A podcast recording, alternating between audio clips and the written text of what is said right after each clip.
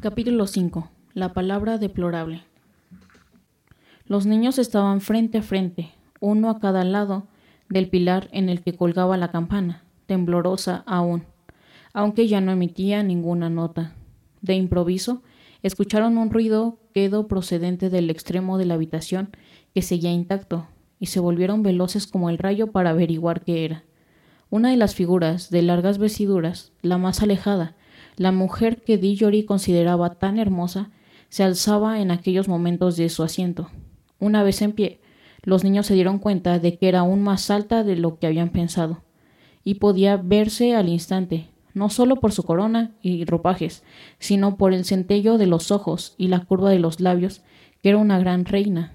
La mujer paseó la mirada por la habitación y vio los destrozos y también a los niños pero su rostro no dejaba adivinar qué pensaba de ninguna de las dos cosas, ni se sentía sorprendida.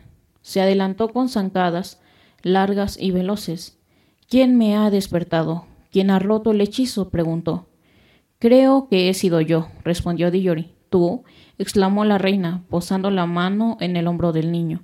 Era una mano blanca y hermosa, pero Dillori también notó que era fuerte como unas tenazas de acero tú, pero si no eres más que un niño, un niño vulgar. Cualquiera puede darse cuenta a primera vista de que no posees ni una gota de sangre real o noble en tus venas.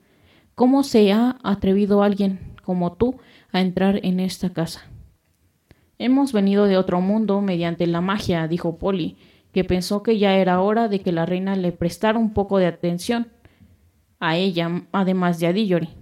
¿Eso es cierto? inquirió la mujer, sin dejar de mirar al niño y sin dedicar ni una mirada a Polly. Sí, respondió él. La reina puso la otra mano bajo la barbilla del niño y tiró hacia arriba de ella para poder contemplar mejor su rostro.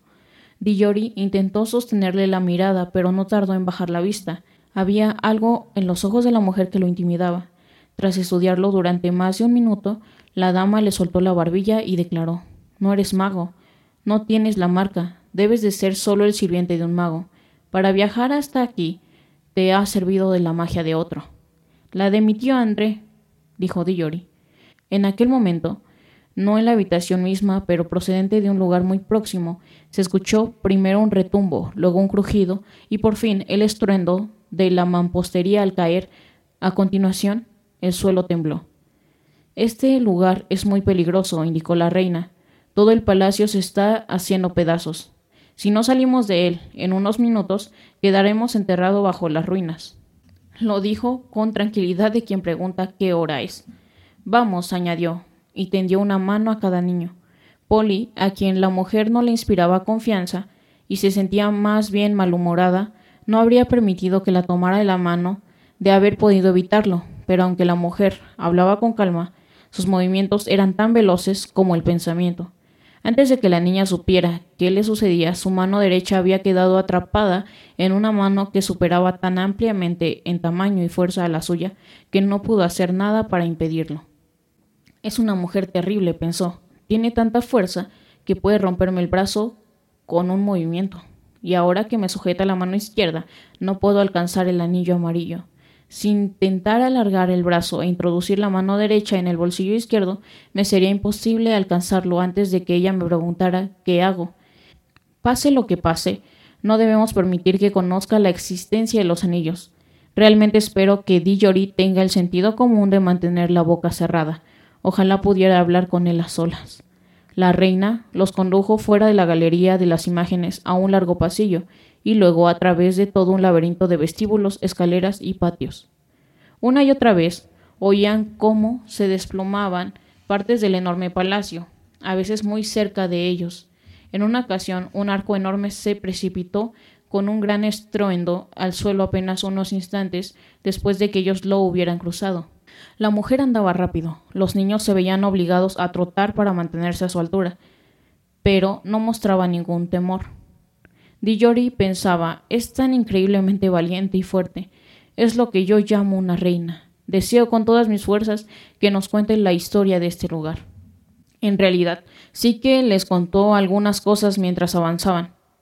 Esa es la puerta de las mazmorras, les decía, por ejemplo, o aquel pasillo conduce a las principales cámaras de tortura, o esta es la vieja sala de banquetes donde mi bisabuelo invitó a setecientos nobles a un festín y los mató a todos antes de que hubieran tenido tiempo de beber hasta hartarse, porque habían pensado en rebelarse.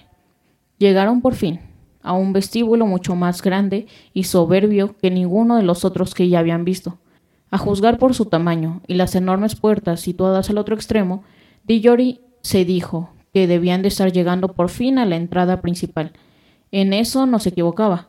Las puertas eran de un negro opaco, que podía ser de madera de ébano o de algún metal negro que no se encontraba en nuestro mundo. Estaban atrancadas mediante grandes barras, la mayoría de ellas situadas a demasiada altura para poder alcanzarlas, y todas excesivamente pesadas para conseguir alzarlas. El niño se preguntó cómo saldrían. La reina le soltó la mano y alzó el brazo, y a continuación se irguió todo lo que pudo y se quedó muy tiesa, Luego dijo algo que no entendieron, pero que sonó horrible. Eh, hizo un movimiento como si lanzara algo en dirección de las puertas. Y aquellas puertas, enormes y pesadas, temblaron durante un segundo, como si estuvieran hechas de seda, y luego se desintegraron hasta que no quedó de ellas más que un montón de polvo en el umbral. Vaya, exclamó Diori. ¿Tiene tu señor mago, tu tío, poder como el mío? preguntó la reina, volviendo a agarrar con firmeza la mano del niño. Ya lo averiguaré más tarde. Entre tanto, recordad lo que habéis visto.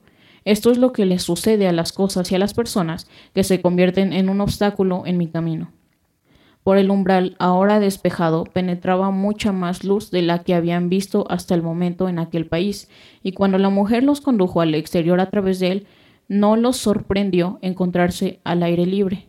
El viento que soplaba sobre sus rostros era frío, pero a la vez un poco viciado, observaban desde una terraza elevada y a sus pies se extendía un amplio panorama. Muy bajo y cerca de la línea del horizonte flotaba un enorme sol rojo, mucho mayor que el nuestro. Villori tuvo inmediatamente la impresión de que también era mucho más viejo, un sol que se hallaba cerca del final de su existencia, cansado de contemplar aquel mundo. A la izquierda del sol y algo más allá había una única estrella, grande y luminosa. Aquellas eran las únicas dos cosas que se podían ver en el oscuro firmamento. Formaban un grupo deprimente, y en tierra, en todas direcciones, hasta donde alcanzaba la vista, se extendía una ciudad inmensa en la que no se veía ni un ser vivo. Y todos los templos, torres, palacios, pirámides y puentes proyectaban largas sombras de aspecto desastroso a la luz de aquel sol marchito. En el pasado, un gran río había discurrido a través de la ciudad, pero el agua había desaparecido hacía ya mucho tiempo, y en aquellos momentos no quedaba otra cosa que una amplia zanja de polvo gris. Contemplad bien lo que ningún ojo volverá a ver nunca más, anunció la reina. Esto era el Charn, la gran ciudad, la ciudad del gran rey, el asombro del mundo, tal vez de todos los mundos. ¿Gobierna tu tío una ciudad tan grande como esta, muchacho? No, respondió Dillori. Estaba a punto de explicar que el tío André no gobernaba ninguna ciudad, pero ella siguió diciendo Ahora está en silencio, sin embargo. Yo he estado aquí cuando el aire estaba lleno de los ruidos de Charn. El sonido de las pisadas, el crujido de las ruedas, el chasquear de los látigos y el gemir de los esclavos, el retumbar de los carruajes y el de los tambores para los sacrificios de los templos.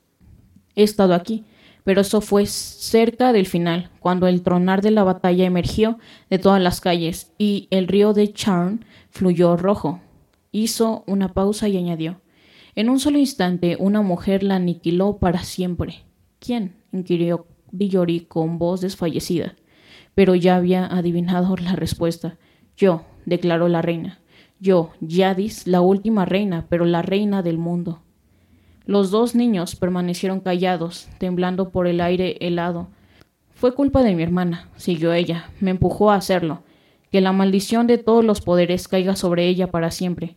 Yo estaba dispuesta a afirmar la paz en cualquier momento, sí, y a perdonarle la vida también, si me hubiera entregado el trono. Pero no quiso, su orgullo ha destruido el mundo entero. Incluso después, del inicio de la guerra se hizo una solemne promesa de que ningún bando utilizaría la magia. Sin embargo, cuando ella rompió su promesa, ¿qué podía hacer yo, estúpida? como si no supiera que poseía más magia que ella. Incluso sabía que yo tenía el secreto de la palabra deplorable. ¿Pensaba acaso, pues siempre fue un ser débil, que no la utilizaría? ¿Cuál era? quiso saber Dillory. Ese era el mayor secreto de todos los secretos, respondió la reina Yadis. Desde tiempos inmemoriales, los grandes reyes de nuestra raza habían sabido que existía una palabra que si se pronunciaba con el ceremonial adecuado, destruiría a todos los seres vivos excepto al que la pronunciase. Sin embargo, los antiguos reyes eran débiles y blandos y mediante terribles juramentos se obligaron a sí mismos y a todos los que les sucedieran a no intentar averiguar jamás cuál era esa palabra. Pero yo la aprendí en un lugar recóndito y pagué un precio altísimo por ella. No la usé hasta que ella me obligó a hacerlo. Intenté derrotarla por todos los demás medios posibles. Vertí la sangre de mis ejércitos como si fuera agua. Sabandija, masculló Polly. La última gran batalla, prosiguió la mujer, se prolongó encarnizadamente durante tres días aquí, en la misma Charm. Durante tres días contemplé los combates desde este mismo sitio. No utilicé mi poder hasta que no hubo caído el último de mis soldados, y la miserable mujer, mi hermana, a la cabeza de sus rebeldes, había ascendido ya la mitad desde esa gran escalinata que conduce desde la ciudad al mirador. Entonces aguardé hasta que estuvimos tan cerca que podíamos vernos las caras. Sus perversos y horribles ojos centellaron sobre mi persona y dijo Victoria. Sí, y respondí Victoria, pero no para ti. Entonces pronuncié la palabra deplorable. Al cabo de un instante, yo era el único ser vivo bajo el sol. Pero, ¿y la gente? preguntó Dillory con voz entrecortada. ¿Qué gente, muchacho? Toda la gente de a pie, dijo Polly que no le había hecho a usted ningún daño, y a las mujeres, los niños y los animales. Es que no comprendes, replicó la reina, que se dirigía siempre a Dillory únicamente. Yo era la reina, todos eran mis súbditos. ¿Para qué otras cosas servían si no era para cumplir mi voluntad? Pues vaya mala suerte que tuvieron, indicó él. Había olvidado que no eres más que un muchacho vulgar, ¿Cómo podrías comprender las razones de Estado? Debes aprender, niño, que lo que podría resultar incorrecto para ti o para cualquier persona corriente no lo es para una gran reina como yo. El peso del mundo descansa sobre nuestros hombros y por lo tanto debemos estar libres de toda regla. El nuestro es un destino sublime y solitario. Dillory recordó de repente que el tío André había usado exactamente las mismas palabras, aunque sonaron mucho más solemnes cuando la reina Yadis las pronunció. Tal vez se debería a que su tío no medía más de dos metros de estatura ni poseía una belleza deslumbrante. ¿Y qué hizo usted entonces? preguntó el niño. Con anterioridad ya había lanzado poderosos hechizos en la galería que ocupaban las imágenes de mis antepasados, y aquellos hechizos poseían la facultad de hacer que yo durmiera entre ellos, como si también fuera una imagen, sin necesitar comida ni fuego aunque transcurrieran mil años, hasta que llegara alguien, golpeara la campana y me despertara. ¿Fue la palabra deplorable la que hizo que el sol se volviera así? preguntó Dillory. ¿Cómo? inquirió Yadis. Tan grande, tan rojo y tan frío. Siempre ha sido así, al menos durante cientos de miles de años. ¿Tenéis un sol distinto en vuestro mundo? Sí, es más pequeño y amarillo, y desprende mucho más calor. La reina profirió un prolongado ah y el niño vio en su rostro aquella misma expresión ansiosa y codiciosa que no hacía mucho tiempo había observado en su tío. De modo que, dijo la mujer, el vuestro es un mundo más joven. Cayó unos instantes para mirar una vez más la desierta ciudad, y si lamentaba todo el mal que había causado allí, desde luego no lo demostró, y luego dijo Ahora pongámonos en marcha. Hace frío aquí, en el fin de todas las eras. ¿Y a dónde vamos a ir? preguntaron al unísono los dos niños. ¿A dónde? repitió Yadi sorprendida. Pues a vuestro mundo, desde luego. Polly y Dillory se miraron estupefactos. Polly había sentido antipatía por la reina desde el principio, e incluso Dillory, ahora que había oído el relato, sentía que ya había tenido bastante y no quería saber nada más de ella. Desde luego, no era en absoluto la clase de persona que a uno le gustaría llevar a casa, y aunque quisieran hacerlo, tampoco sabían cómo podrían. Lo que deseaban era escapar, pero Polly no podía alcanzar su anillo, y evidentemente Dijori no podía marcharse sin ella. Dillory enrojeció profundamente y tartamudeó. A, nuestro mundo no sabía que usted quisiera ir allí. ¿Para qué otra cosa te enviaron si no era para venir a buscarme? inquirió Yadis. Estoy seguro de que no le gustaría nada nuestro mundo, declaró él. No es la clase de sitio al que estaba acostumbrada, ¿verdad, Polly? Es muy aburrido. No es digno de ser contemplado en realidad. No tardará en ser digno de ser contemplado cuando yo lo gobierne, respondió la reina. Eh, pero no puede, dijo Dillory, no se hace así. No la dejarían, ¿sabe? La reina le dedicó una desdeñosa sonrisa. Muchos grandes reyes, declaró, creyeron que podían oponerse a la casa de Charm. Sin embargo, todos fueron vencidos y hasta el momento han caído en el olvido. Niño estúpido, ¿crees que yo, con mi belleza y mi magia, no podré tener a todo tu mundo a mis pies? Antes de que haya transcurrido un año, prepara tus sortilegios y condúceme allí de inmediato. Esto es espantoso, dijo Dillory a. Tal vez temas por ese tío tuyo, comentó Yadis, pero si me honra, como es debido, conservará la vida y el trono.